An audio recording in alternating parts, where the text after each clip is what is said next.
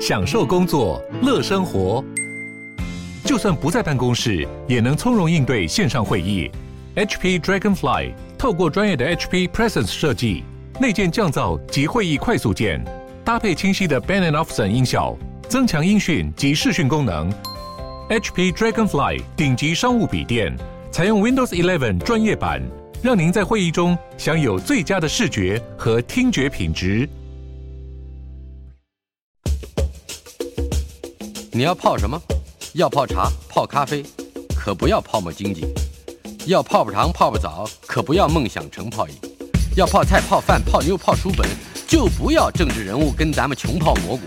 不管泡什么，张大春和你一起泡新闻。台北 FM 九八点一 News 九八九八新闻台，今天小说大学谈的是被誉为武侠小说泰斗的金庸。一九六六年四月二十二日，美国加州大学伯克莱分校的教授陈世香先生，当时在日本京都人文科学部研究所任教。由于买不到《天龙八部》的上市小本，特别写信给作者金庸，请他寄一套，而有所谓“求经求道，佛家自己也”这样的话。这封信日后附录在《天龙八部》的书里边，可以视之为大学教授读金庸武侠这个说法的最早的文献。从这封信以及四年之后，也就是一九七零年十一月二十号的第二封信，其中的遣词看来，陈世香教授和金庸先生并非十香过从的密友，陈之于今倒像是一个浸润既久。仰慕一生的读者，之于一个旷世无匹的大作家。无论出之于缅怀之音，或者是借重于大学、借重于教授这样的名衔，金庸披露这些私人的信函，没想到却在一位比较文学学者的余杨和赞赏之外，留下了一个值得推敲的课题。在京都所写的第一封信里。陈世香先生如此写道：“说《天龙八部》里的人物情节可谓无人不冤，有情皆孽。要写到尽致，非把常人常情都写成离奇不可。书中的世界是朗朗世界，到处藏着魍魉和鬼域，随时予以惊奇的揭发与讽刺。”要供出这样一个可怜芸芸众生的世界，如何能不叫结构松散呢？这样的人物情节和世界背后笼罩着佛法的无边大超脱，时而透露出来；而在每逢动人之处，我们会感到希腊悲剧理论中所谓恐怖与怜悯。再说句更沉浮的话，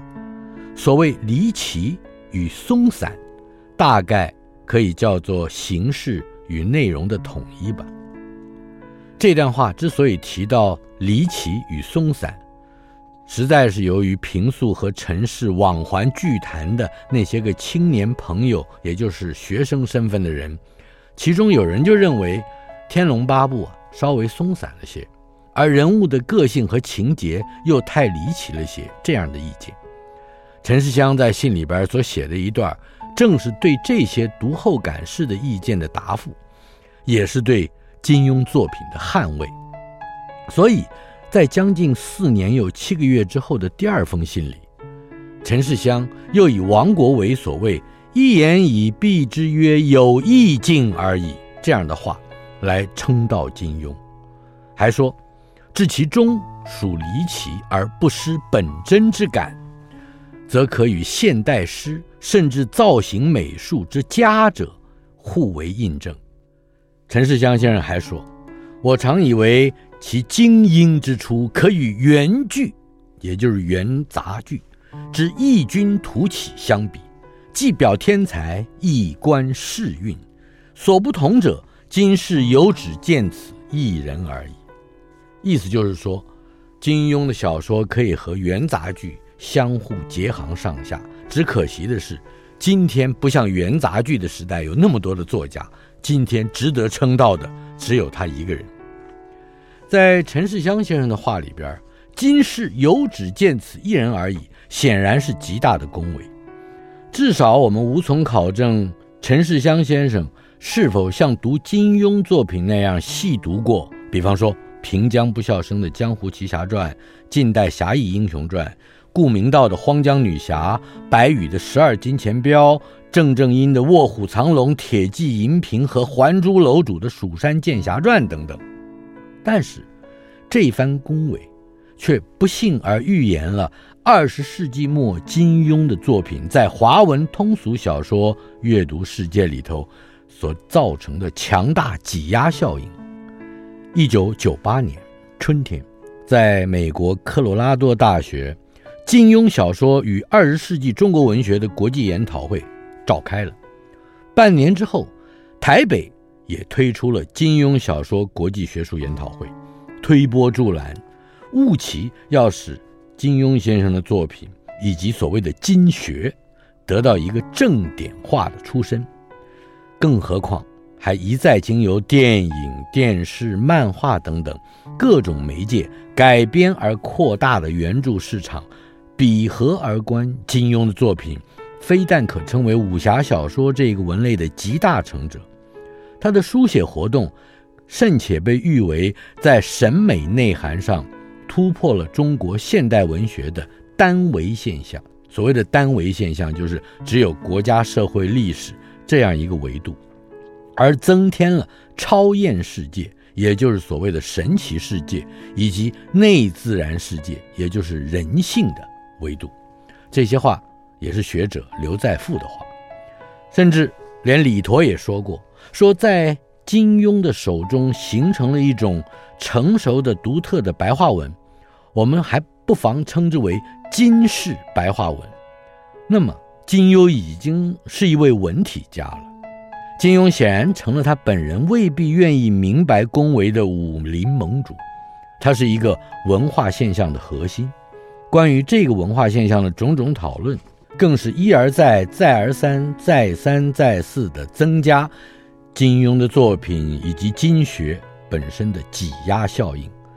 到最后会形成一个什么样的结果呢？舍金庸而无武，非金庸而无侠，这是一个文类黑洞的情态，席卷八荒，包罗万象，从而也才会有这样的话出现。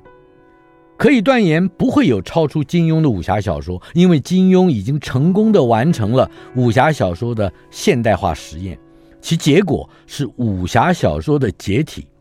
这话是学者杨春时所说的，他下的这样匆促而悲壮的结论言犹在耳。不过，黑洞尚未形成，原先那个小小的质疑尚悬而未解，也就是。陈世香先生在思涵之中捻出，旋即又以掉了两句文学批评的书袋这样的话解嘲放过的课题，是否应该再仔细探究？什么话呢？离奇与松散，难道果真是内容与形式的统一吗？这种统一是如何产生的？它的产生若非只能在金庸名下才能够彰显，那么。是否有另外的渊源？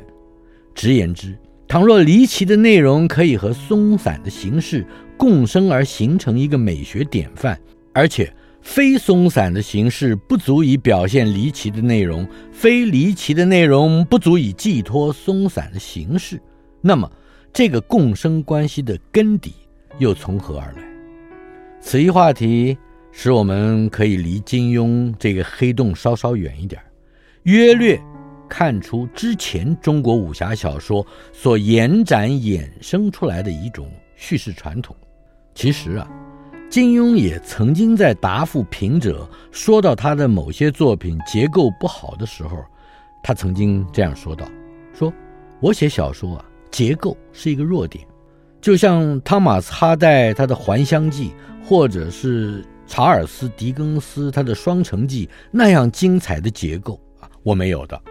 又好像莫泊桑的一些小说结构的匀称、浑成，是我绝对及不上的。现在我只好老了脸皮说，结构松散是中国小说的传统。这段话，在一九九八年八月号《明报月刊》上刊登的文章的题目是《小说创作的几点思考》，作者就是金庸本人。先前我们曾经说到陈世香先生的第一封信里面所谓的离奇与松散，大概可以叫做形式与内容的统一吧。这当然不是一句严格的评语，但是其中颇值得仔细分析的道理是有的。所谓形式与内容要统一，这个美学标准可以一直追溯到古希腊时代亚里士多德的诗学第八章。原文是这么说的：戏剧情节的各个部分必须用这样一种方式连接在一起，以至于任何一部分如果挪动或者置换，就会使整部作品松动脱节。要是某一部分可有可无，并不引起显著的差异，那么就绝对不是整体之中的有机部分。这个有机论 （organic theory） 的理性哲学背景，促使抱持这个议论的批评家们相信，统一啊，英文叫 unity，统一这个概念呢和性质，应用在艺术作品上的时候呢，得以检验、过滤，或者是筛选出多余的、不适当的、不符合整体需要的部分。换言之，为了吻合统一性，作品的各个元素必须彼此巩固、支持。如果以建筑物做一部作品的类喻，那么不能彼此巩固、支持的元素就失去了统一性，而使得结构松散了。从这个建筑物的比喻来出发，中国古典说部章回体的作品恐怕很少有合格的，无怪乎胡适之会在《建设的文学革命论》这篇文章里头斥责说：“至于布局一方面，除了几首实在好的诗之外，几乎没有一篇东西当得‘布局’两个字。”所以我说，从文学方法一方面看去。中国的文学实在不够给我们做模范。胡适这话好像很大胆啊！这是一九一八年间胡适的意见。七年之后，胡适写《海上花列传序》，仍旧隐然秉持着这一套的看法，认为《海上花列传》的结构实在远胜于《儒林外史》。从而，胡适之还特别从一本名叫《海上奇书》的杂志上。抄录下来《海上花列传》作者韩子云自己的小说主张。韩子云身为小说作者，很自豪地表示说：“我的《海上花列传》的笔法虽然是从《儒林外史》中脱化出来，但是为穿插藏闪之法，则为从来说不所未有。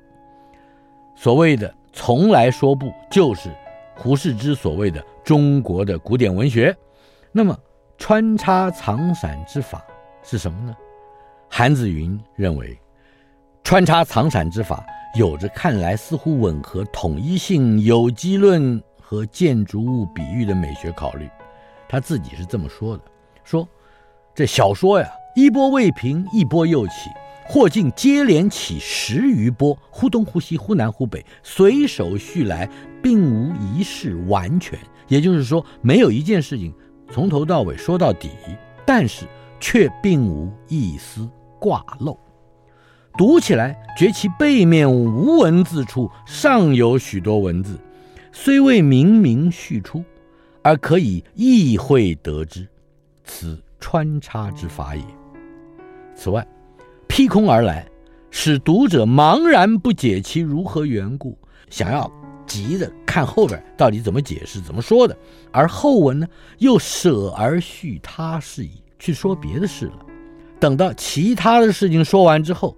再续明其缘故，而其缘故仍未尽明，直至全体尽漏，乃知前文所叙并无半个闲字，此藏闪之法也。穿插藏闪是两套法，即使我们不借助于亚里士多德的诗学第八章，韩子云作为一个作者本人，已经声明了他并无一事完全，却并无一丝挂漏，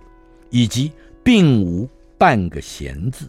这三点是非常重要的要求。如果用一句话来说，就是不许说废话。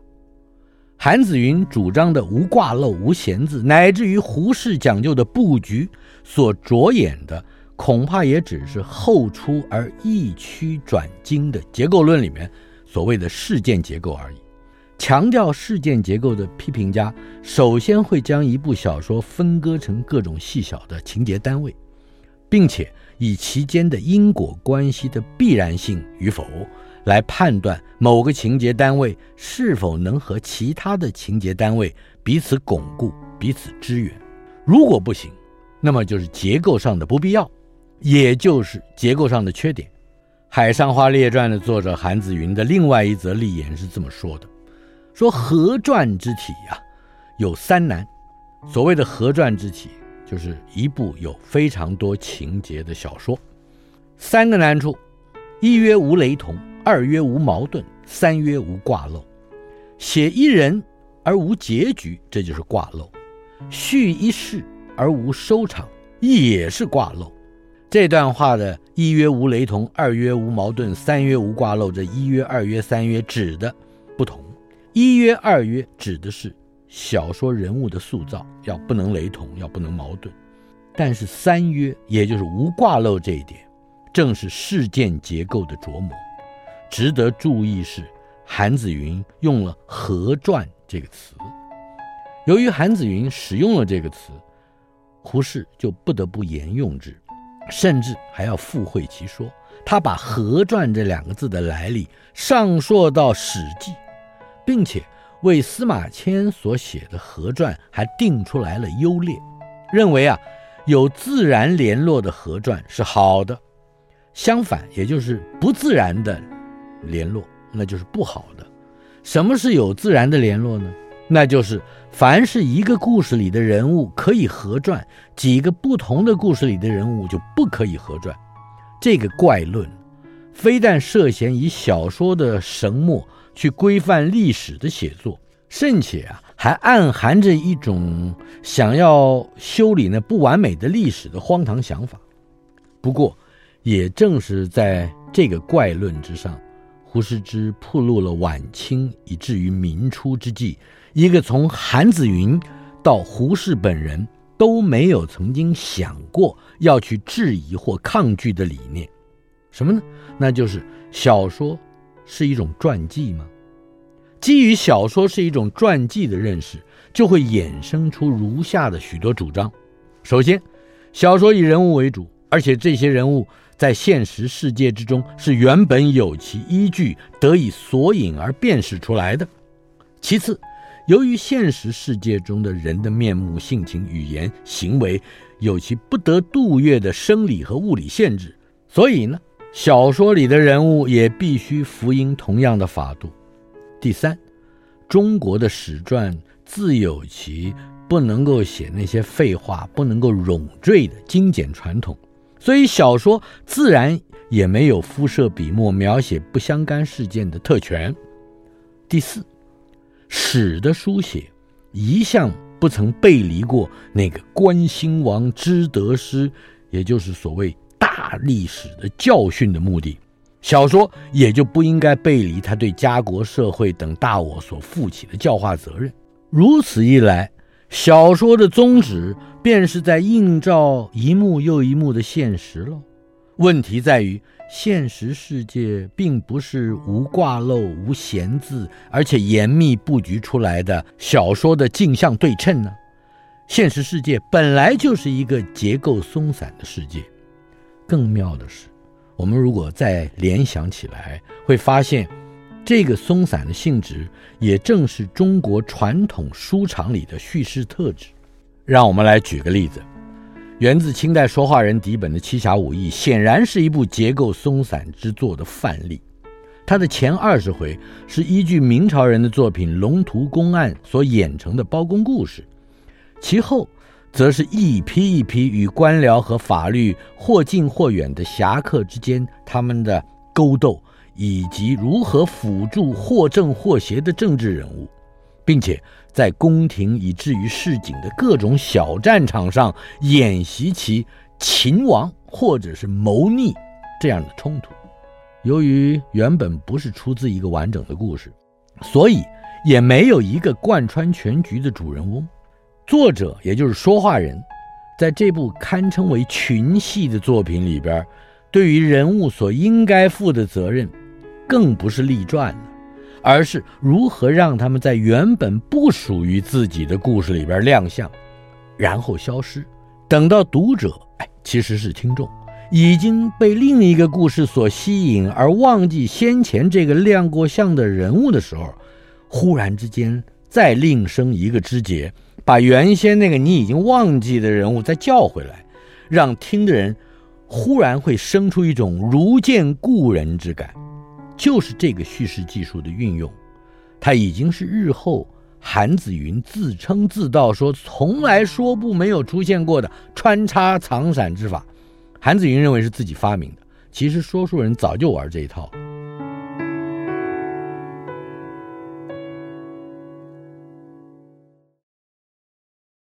小说大学前边说到了穿插藏闪之法，我们来举个例子，比方说《七侠五义》第三回，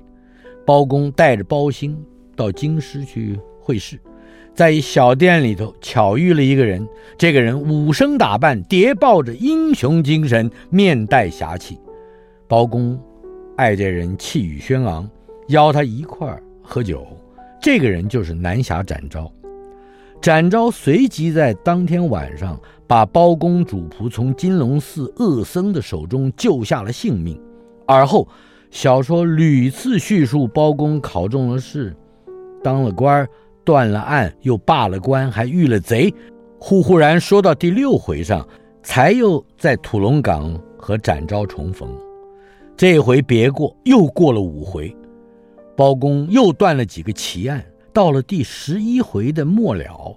说话人猛地一阵忽东忽西，另起炉灶，劈空硬切到展昭母亲过世之后呢，展昭到陈州去漫游，导出了下一回巧换藏春酒的情节，以及戏弄庞太师的儿子庞玉，他手下有一名勇士叫项福的情节。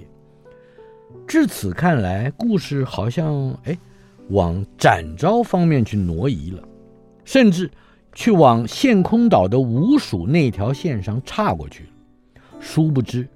庞太师的儿子庞玉这条线又是下一段包公故事的伏笔。在说话人那儿，穿插加上藏闪之法是一个不得不有的技术。不如此，就不能把来历不同、底细本来无关的人物和他们各自的故事拼凑到一块儿去。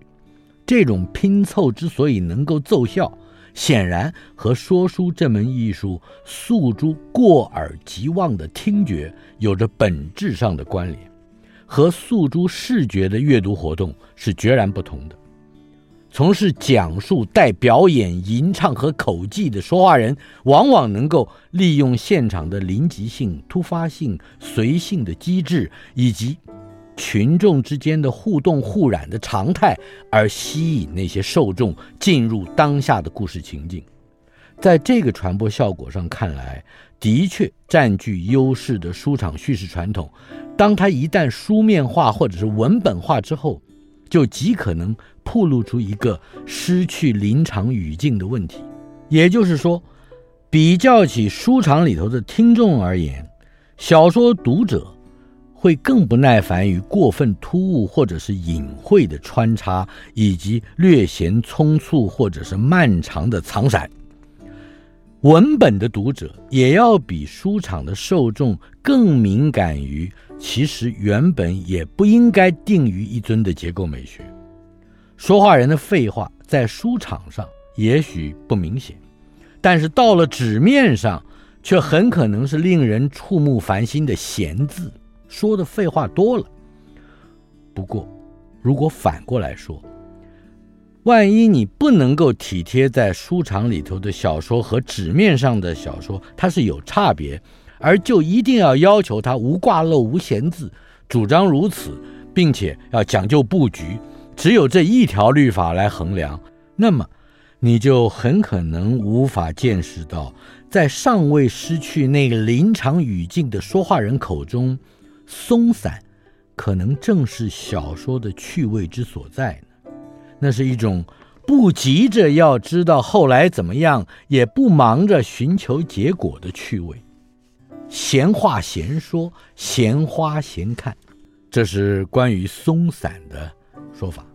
接下来我们再看看离奇，巧合是离奇吧？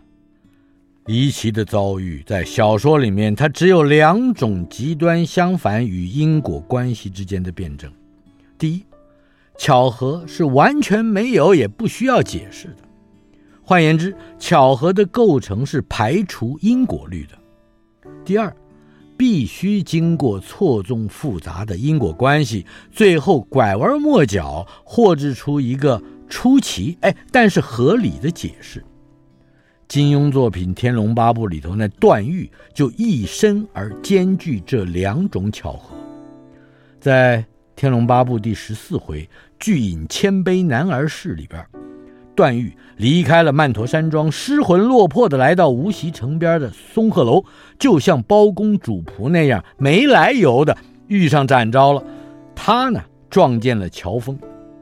也就是后来的萧峰，两个人纵酒聚谈。竟然结为异姓兄弟，这是第一种巧合。到了第四十八回，王孙落魄怎生消得杨枝玉露？这一回里头，历尽波折，眼见就要成为眷属的段誉和王语嫣，在王夫人突如其来的告白之下，摇身一变，他们居然成为乱伦的兄妹。然而情节急转直下。段家妈妈刀白凤随即揭露了，原来她也有一段不为人知的私情，所以段誉和王语嫣的生父段正淳并没有血缘关系，这是第二种巧合。作为 romance 传奇这个类型的关键性元素，也就是巧合，离奇遭遇的高度象征，可以称之为传奇的叙事者的识别证。我们甚至可以将读者对于巧合的接受程度当作作品的试纸。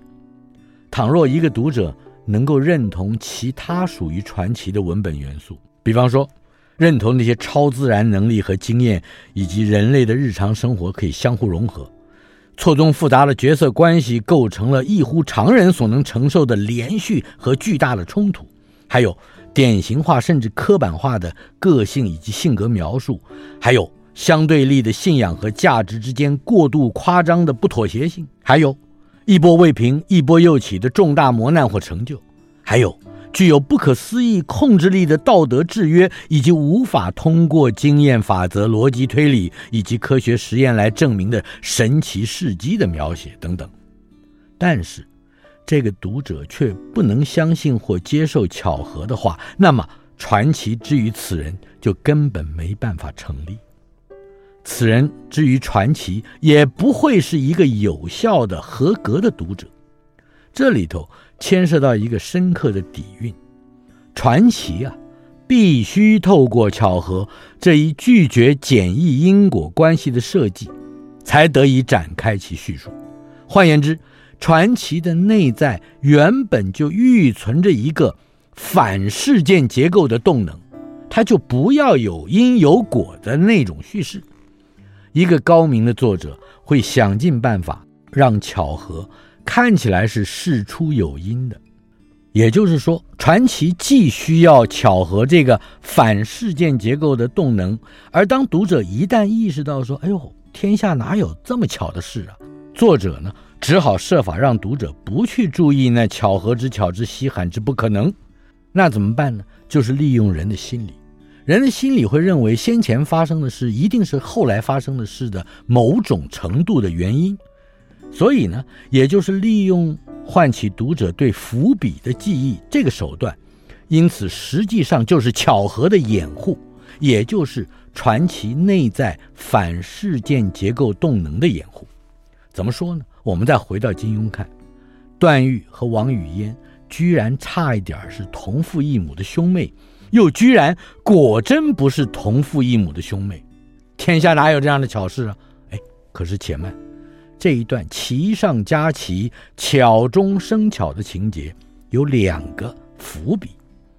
第一个，段誉在《天龙八部》第七回和第九回里头，曾经分别发现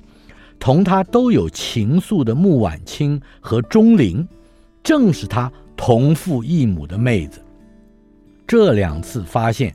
并不是第四十八回后文，也就是段誉和王语嫣生身之谜赫然揭露的前因，无关的。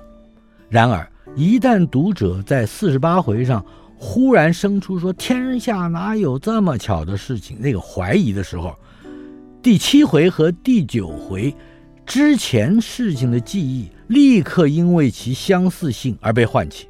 一旦唤起，便使没有来历的巧合看上去有了相似性，而这种掩护，读者不会因为段誉总是在乱伦边缘而怀疑金庸利用段正淳的风流来注销他越写越不满意的女主角人选，或者是注销他跟英雄终成眷属的资格。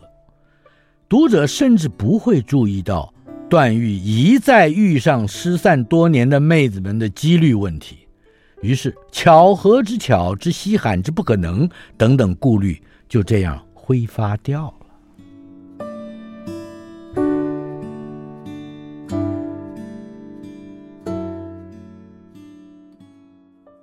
小说大学说的是金庸以及所谓。离奇与松散究竟称不称得上是一种形式和内容的统一呢？比方说《天龙八部》第四十八回的奇上之奇，巧中之巧，也就是段誉和王语嫣居然差一点是同父异母的兄妹，又居然果真不是同父异母的兄妹，这段事本身也呼应了第七回和第九回先前发生的别人的无关的事，成为。那两次发现的收束以及后果，前文和后文伏笔和硬笔之间，明明是几个相互没有因果关系的情节单位，欠缺形成紧密事件结构的条件，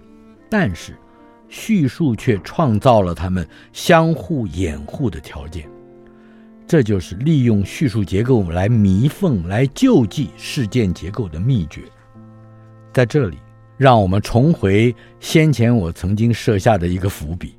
金庸不是早就承认他写小说结构是一个弱点，而且他还说，现在我只好老了脸皮说结构松懈是中国小说的传统。金庸的辩护显然是把自己的作品托庇在一个想象中的大传统之下，借由共有而难免那结构松散的弱点来承接那个传统。有趣的是，金庸的说法是一个带有明显价值判断的对比。他说哈代，他说狄更斯，他说莫泊桑，还说这些西方作家作品精彩的结构是他绝对及不上的。我们无从也不必追究金庸所指的结构是指小说的事件结构、叙述结构，还是治私义焚的角色结构、符码结构、主题结构等等。这些学术夹杠我们先不说。我们只能假设，金庸把说书人在书场里边那种在胡适眼里头毫无布局可言的松散，放置在自己作品的行列之前，以及西方十九世纪经典名作的对立面。的确，金庸的辩护让我们想起来胡适，听见他中国文学实在不够给我们做模范的大声疾呼。闻到他为中国新文学运动所释放的气味并不纯粹的历史主义熏香。老实说，我还认为胡适不够专业呢。对于中国传奇，特别是书场里面所经营的传奇，如果要有专业性的了解，我们必须知道所谓的结构应该从哪一些角度去认识。比方说。我们该不该认识在不同作家的不同作品之间，或者是同一作家的不同作品之间，看起来不属于同一个故事，可是却分享着同样一个武林？那么这算不算一种结构呢？厚达两千页的《江湖奇侠传》，可以被视为是近代武侠小说的小鼻祖。他打造的大概一百多个侠的系谱，原本只是昆仑派和崆峒派，也就是练气的剑派和练形的剑派之间的勾心斗角。根源于昆仑派的祖师金罗汉吕宣良，在一次被迫比武的过程之中，用肩上的大老鹰啄瞎了崆峒派的董路堂他的左眼，所以取胜了。日后，这昆仑派、崆峒派两派徒子徒孙又因为种种巧合而互设恩仇。看似比较属于名门正派的昆仑派，也有行止不检的后辈；看似站在对立面的崆峒派，也有上意任侠的传人。众多人物。也就好像《儒林外史》一般，各在自己的本传之中独当一面，管领风骚，并且穿插藏闪于其他侠客的本传，来维系整个合传的系谱，形成彼此巩固支持的结构性力量。也正是这个力量，带领着读者在阅读过程之中产生一个目的性的质问：到底昆仑派和崆峒派是否？《终将如全书》第四回所说的，利用平江、浏阳两地乡民争赵家坪水陆码头这种年度大决战所隐喻的那样，到最后拼得一个你死我活的胜负，争出一个魔霄道长的是非，来一个一次性的、最终的圆满解决。这个追求解决的目的性质问。其实原本是不肖生打造的戏谱所必然会牵引出来的，因为侠客各自的身世和来历一经细节化的勾勒而纳入刚才我们所说的戏谱之后，它的结果就一如他的出身那样，不能不被纳入系谱的辨识坐标去解决。这也就是说，系谱里的侠的结局，非在系谱之中完成不可。大侠甲和大侠乙和大侠丙和大侠丁，既然分享着一个纠结着复杂关系的出身和来历，就不能够只有纯属大侠甲一个人的结局。他个人离开故事的解决，至少要和乙、丙、丁其他的侠有关。不过，《江湖奇侠传》并没有满足我们这样的要求。在历经了一千六百页正文所打造的系谱之外，相对于先前的故事，平江不肖生，也就是作者，忽然对他之前所铺陈的各种伏笔没了兴趣。他有兴趣的反而是张文祥刺马这一个单独的案子。所以他怎么说呢？他说：“关于昆仑派和崆峒派这两个派系，至于两派的仇怨。”直到现在还没有完全消逝，不过在下写到这里，已经不高兴再延长写下去了，暂且与看官们告别了。以中国之大，写不尽的奇人奇事还不知有多少，等到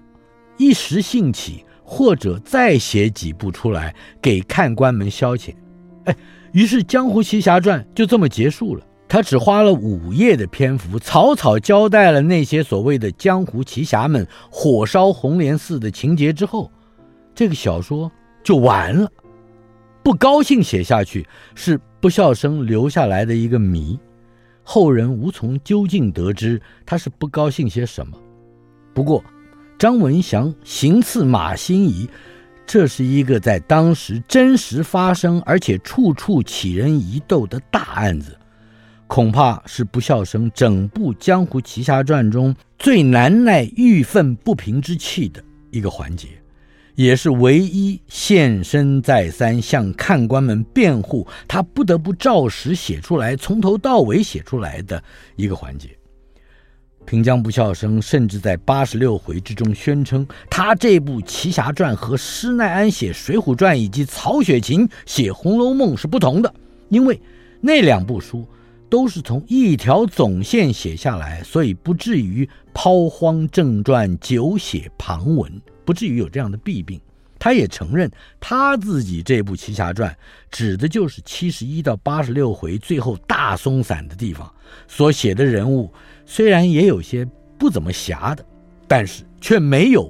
不奇的。如此一来，这十几回的内容竟然连侠字都摆脱了。为什么呢？他高兴写的东西他才写，他不高兴写的东西他还真不想写。这。的确是另外一种形式的松散。不过，如果我们愿意把整个江湖归属于不同作者名下的故事背景统合起来看的话，戏谱这个结构装置毕竟为日后的武侠小说接收了。它甚至可以作为武侠小说这个类型之所以有别于古典公案侠义小说的执照。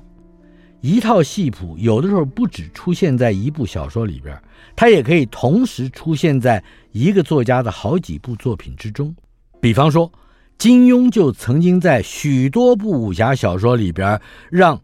别人的侠客，比方说写了八十八部武侠小说的郑正英，他笔下的侠客就会进驻到金庸小说里边来，昆仑派、崆峒派、丐帮等等这些原本是平江不肖生的戏谱，但是通通被金庸驱逐了。金庸驱逐了金罗汉、董路堂、红姑、干瘤子，还为这个戏谱平添上自己所发明的本族祖先的名讳。此外，金庸更扩大了这个戏谱的规模。比方说，在《射雕英雄传》里，他不只接收了金罗汉两肩膀上那一对大老鹰，使之变成白雕，转手还让郭靖、黄蓉去养。另外，还向《水浒传》里讨来了一个赛仁贵郭胜，向《岳传》里头讨来了一个杨再兴，全充郭靖和杨康的先祖。至于《书剑恩仇录》里的乾隆赵惠，《碧血剑》里的袁崇焕，《射雕英雄传》里的铁木真父子和丘处机，还有《倚天屠龙记》里的张三丰，《天龙八部》里的鸠摩智，以至于《鹿鼎记》里的康熙等等。